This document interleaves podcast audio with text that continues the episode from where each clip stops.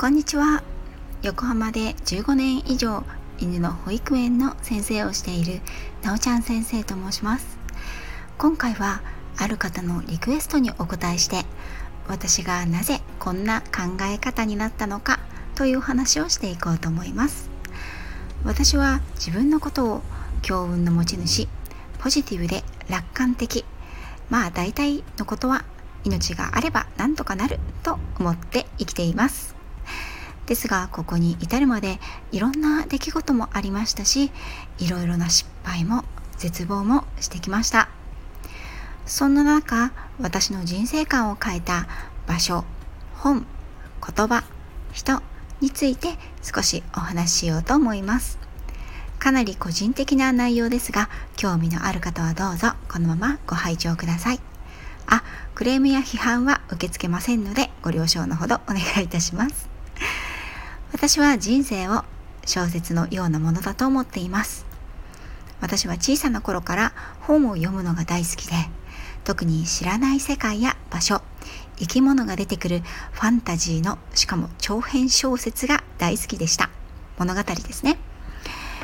学生の夏休みとなると寝食を忘れて読みふけり夜が明けていたなんてこともありました。皆さんはそんな記憶はないですかね？から自分の人生も同じように血肉は気踊り時には涙時には笑い時には感動時に絶望そしてそこから這い上がり最後は晴れやかな気持ちでああなんて面白い物語だったんだろうなという感想で終わりたいんです。その小説の著者は私主人公も私読者も私私だけの私による私のためだけの物語。それが人生だと思っています。小説でも漫画でも起承転結があった方が断然面白くないですか？出会いや別れ絶望や希望安息や苦悩それらを得て主人公は成長して幸せをの意味を知っていく。人生はまさにファンタジー冒険小説です。主人公の前には先の見えない洞窟や強大な敵が現れます。それらはこの社会全体や私自身を悩ませる人々の他ならないけれども主人公はいつも個性豊かな魅力あふれる仲間と共に苦難を乗り越えて成長していくんです。仲間とは裏切られることもありますよね。道を分かつこともあるし死別してしまうこともある。でも主人公は私なんです。私だけの物語の全ての登場人物は主人公ではないんです。どんなに愛し合ってもどんなにこの人が自分に必要だと思ってもどんなに嫌だと思っていても主人公は私。最後のページまで確実に描かれているのは私だけです。後のキャラクターはどこで出会ってどこで消えていくのかわからないですよね。なぜなら彼らには彼らの物語があるから。それはたとえ親であっても夫婦であっても子供であっても同じと私は考えています。それぞれの人生はそれぞれの主人公の物語があるんです。だからといって登場人物をおろくそかに扱っていいわけじゃないですよ。やっぱり主人公が輝くためにも周りのキャラクターの活躍や魅力はとっても必要。そして彼らをいかに輝かせるか。放置するのか物語から追い出してしまうのか。それは主人公である。自分次第なんですよね。周りの仲間たちが魅力的であればあるほど主人公はより魅力的に輝くと私は思っています。花には蝶がオブスにはハエが近づいてくるように何を引き寄せるかも自分次第。私がなぜこんな考え方をするようになったかそれは場所本言葉人が関わってきます。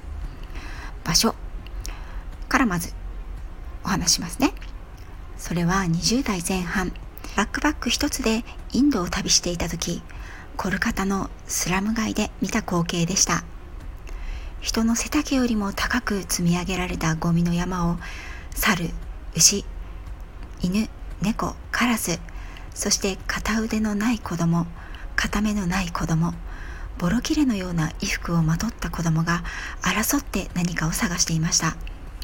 私はすぐにたくさんの物乞いの子供たちや女性に囲まれて多分何かくれとせがまれました。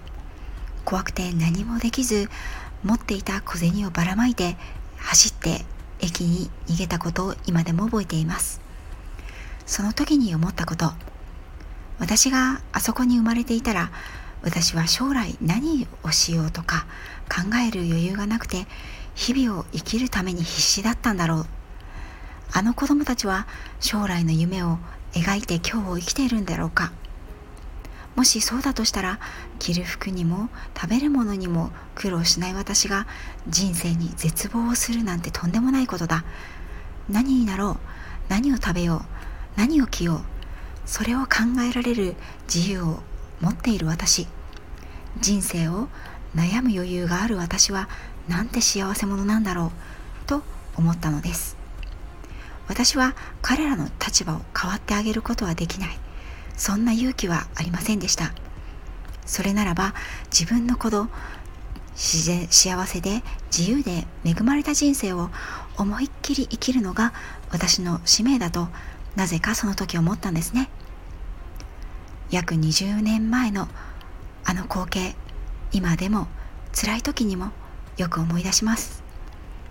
あの子たちに恥じない生き方をしようと思っています。そして本私に人生の指針を示してくれた本はたくさんありましたがこれは私が仕事のことでつまずいてしまって大変辛く自分の事業を畳むしかないと思っていた時にあるスピリチュアルの方から紹介された本です。借金2000万円を抱えた僕にド S の宇宙さんが教えてくれた超うまくいく口癖というタイトルの本なんですけどかなりショッキングなタイトルですよね。気になる方は是非読んでみてください。この本を読んで私は自分の身に起きることは全て必然であり我が身の投影なんだということを学びました。そしてそれから私は私には絶対いいことしか起こらないと考えるようにしてるんです。あ引かないでくださいね。そして言葉です。数々の言葉が私の背中を押し希望を見せてくれました。そのいくつかは私の宝物です。そのうちの一つは神様はその人が乗り越えられる試練しか与えないという言葉。先日の本を紹介してくれたスピリチュアルカウンセラーさんがくださった言葉です。もう一つは人生は経験するように設計されている。知識を得ても実践をしなければ知らないのと同じだ。という言葉。これは私が敬愛するユダヤ人大富豪の師匠から伺った言葉です。また彼からはさらに気づきをいただきました。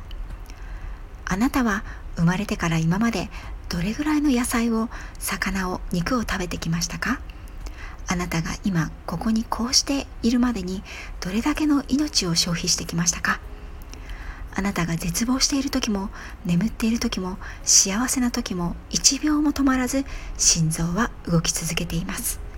あなたの体はあなただけのものだと言えますか？私はこの言葉をいただいてからできるだけ毎朝晩鏡に向かって私の体私の心今日も一日よろしくね。今日も一日ありがとうございました。と笑顔で言うようにしています。言えない日もあるしそれもまた言えない心理状態なんだな。お疲れだったんだね。と声をかけるようにしています。最後は人です。これこそを絞って紹介するのが難しいんですがまずは自分の両親。自分が親になってからよりその偉大さに気がつかされました。いつでも私の味方でいてくれる。と勝手に信じている私です。だからこそいろんなことにチャレンジできるのだと思います。そして愛情を持って育ててくれたことを知っているから。そして旦那さん。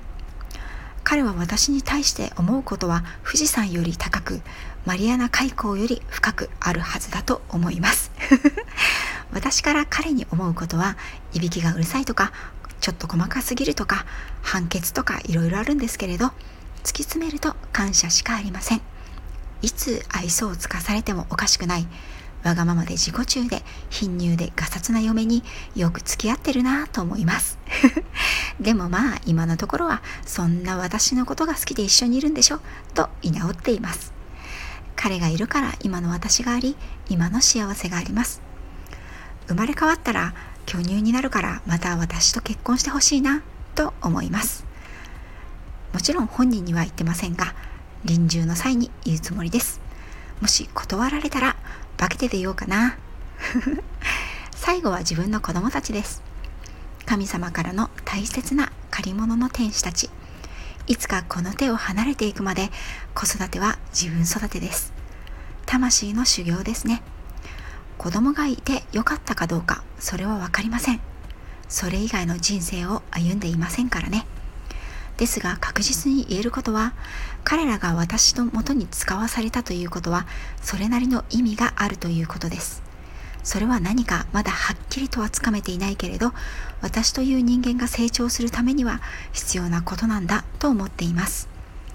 子供を持つ持たないは神様のロシアンルーレットのようなものだと思います。